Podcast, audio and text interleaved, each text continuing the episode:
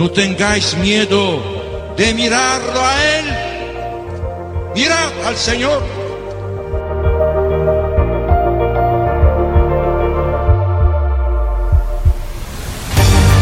No tengamos miedo a ser santos. Todos estamos llamados a la santidad, que no consiste en hacer cosas extraordinarias, sino en dejar que Dios obre en nuestras vidas con su Espíritu.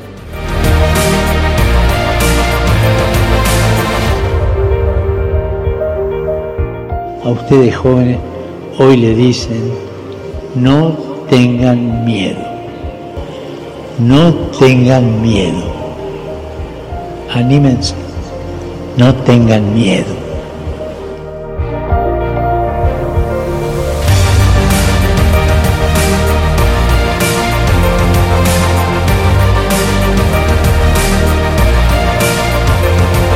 Santos ao pé da porta. A santidade no dia a dia de pessoas como tu.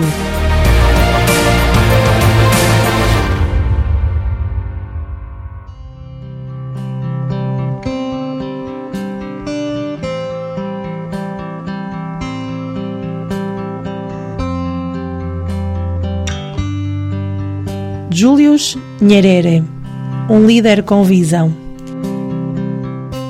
No dia 1 de janeiro de 2006, Julius Nyerere, fundador e primeiro presidente da República da Tanzânia, foi declarado servo de Deus em Roma, declaração que marcou o início oficial do seu processo de beatificação.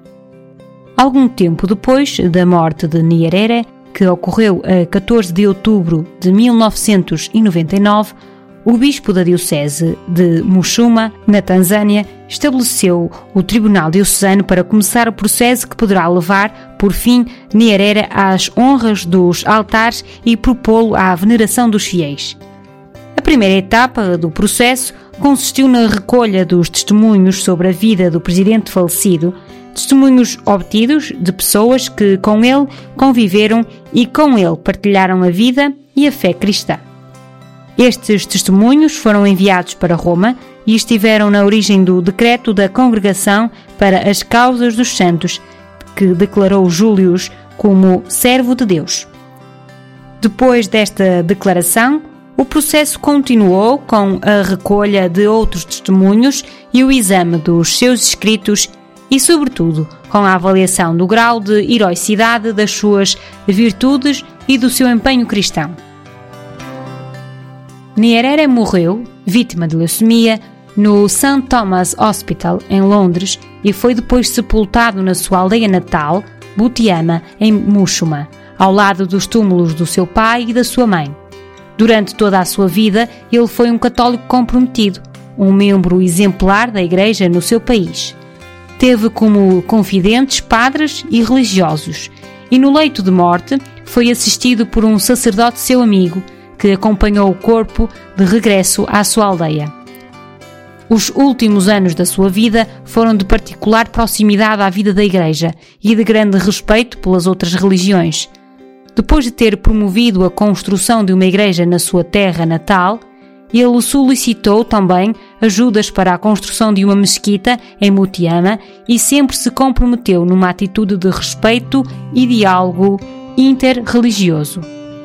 Algum tempo antes de morrer, ele conseguiu acabar uma adaptação épica e poética dos quatro evangelhos e dos Atos dos Apóstolos em Swahili.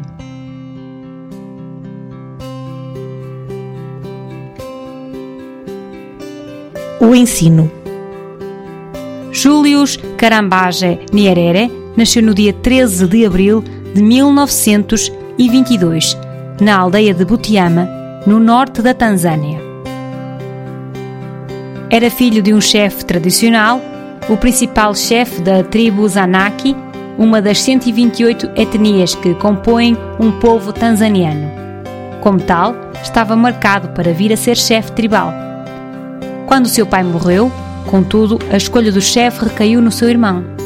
Uma outra responsabilidade, maior e mais prestigiosa, estava destinada para ele, que cedo se revelou um aluno exemplar na escola primária, organizada pelos ingleses para promover a educação dos filhos dos chefes. Depois da educação primária, Julius foi enviado para Uganda, onde frequentou o Teachers Training College da Universidade de Makerere, em Kampala.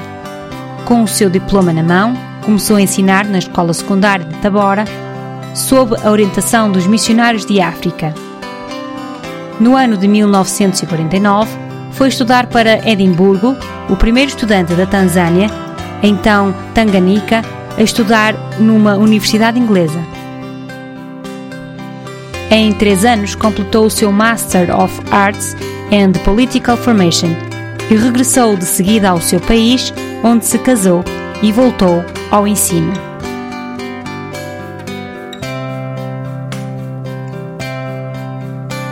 Política e fé. O regresso ao ensino, porém, durou pouco.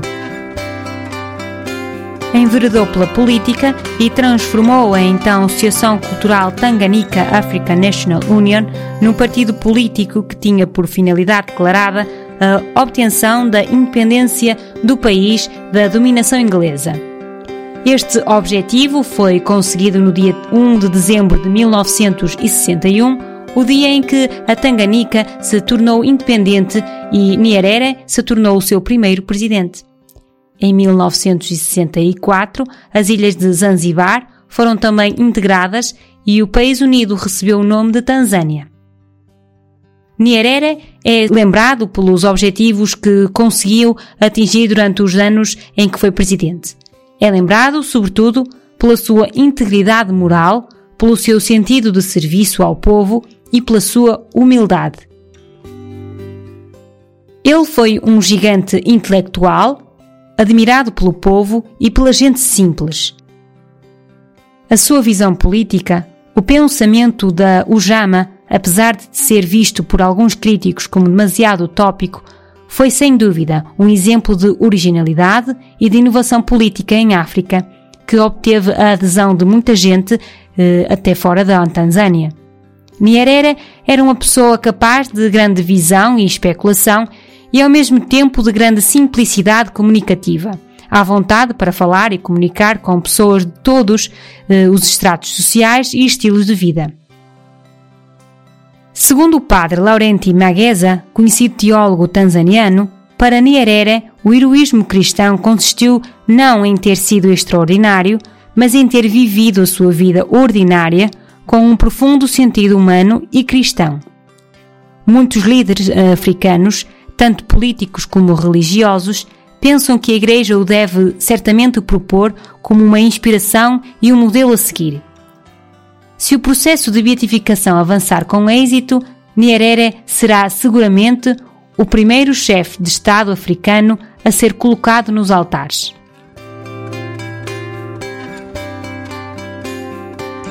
Excelência cristã. Apesar do seu espírito nacionalista, Nyerere teceu amizade com missionários de várias nacionalidades. Foram amizades que criaram aproximação, mas conservaram também distâncias, importantes para um líder político. Tratava-se de amizades alimentadas, sobretudo pela vontade do diálogo cultural e do confronto de ideias. Um desses missionários foi o padre Bernard Joannet. Nyerere gostou de uma carta deste missionário, escrita em 1971, na qual era abordado o tema da fé e da política.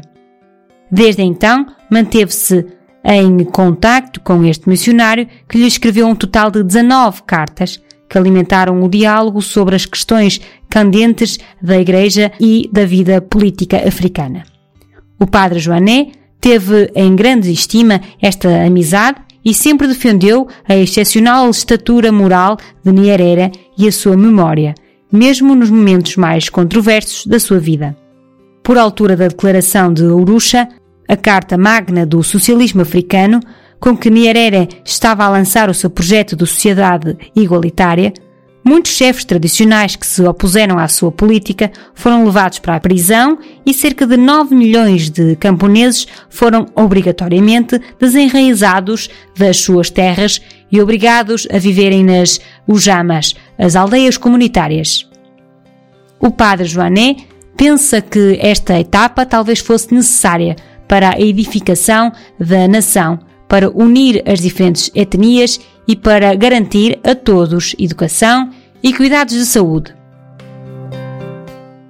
Nesse sentido, o missionário francês pensa que Nyerere ficará na história como exemplo pelas seguintes razões.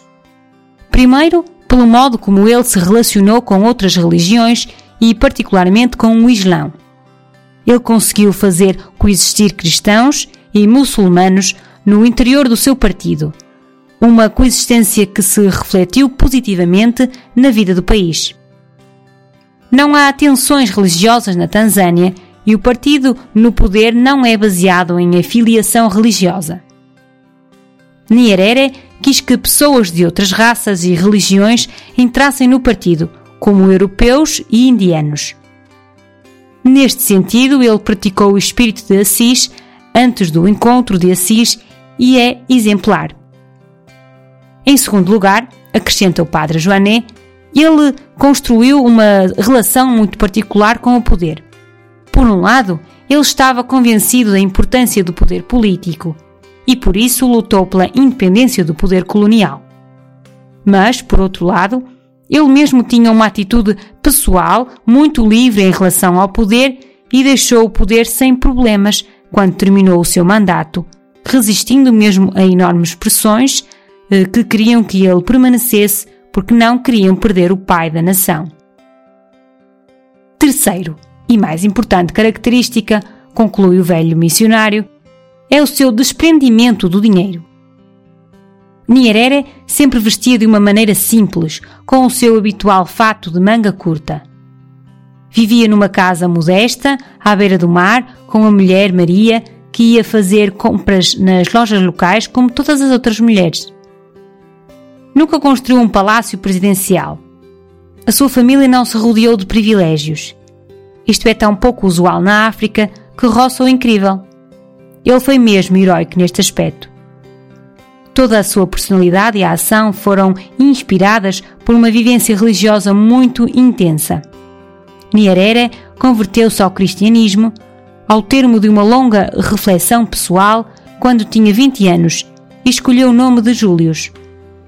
Mesmo nos anos em que foi presidente, nunca deixou de ir à missa no domingo.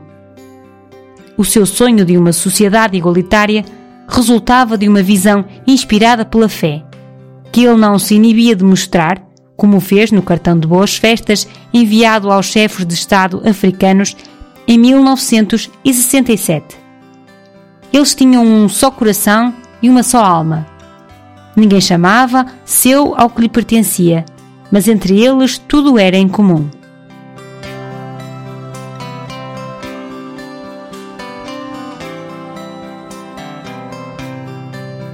Mestre Nyerere era chamado Mualimo, que quer dizer professor, porque era a sua profissão antes de ele entrar na política. Mas este título manifesta a sua preocupação com a educação e os seus esforços para construir um socialismo africano. A sua ideia de uma sociedade igualitária revelava um pensamento não alinhado, inspirado na tradição africana da família alargada e assentava na unidade e na independência nacional. A maioria dos tanzanianos olhava para Júlio Nyerere como o mestre, uma pessoa de caráter extraordinário e de uma vontade inflexível e de uma transparência a toda a prova. Mas viram também nele a pessoa simples e humilde, que poderiam encontrar cada domingo na missa ou descobrir incógnito, alinhado com os outros, na fila das pessoas que esperavam a sua vez para se confessarem. Certamente agora, essas pessoas que com ele conviveram serão as mais felizes quando e se tiverem a oportunidade de se dirigirem a ele e lhe rezarem como santo.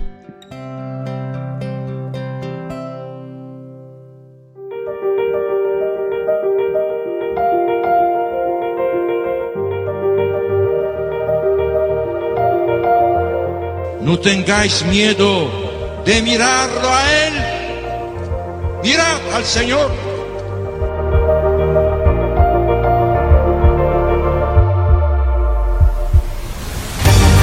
No tengamos miedo a ser santos. Todos estamos llamados a la santidad, que no consiste en hacer cosas extraordinarias, sino en dejar que Dios obre en nuestras vidas con su Espíritu.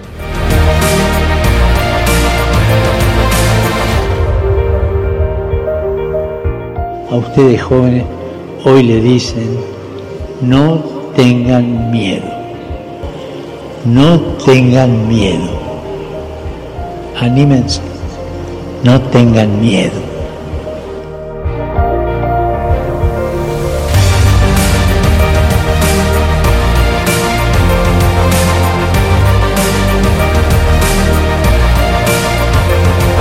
Santos ao pé da porta. A santidade no dia a dia de pessoas como tu.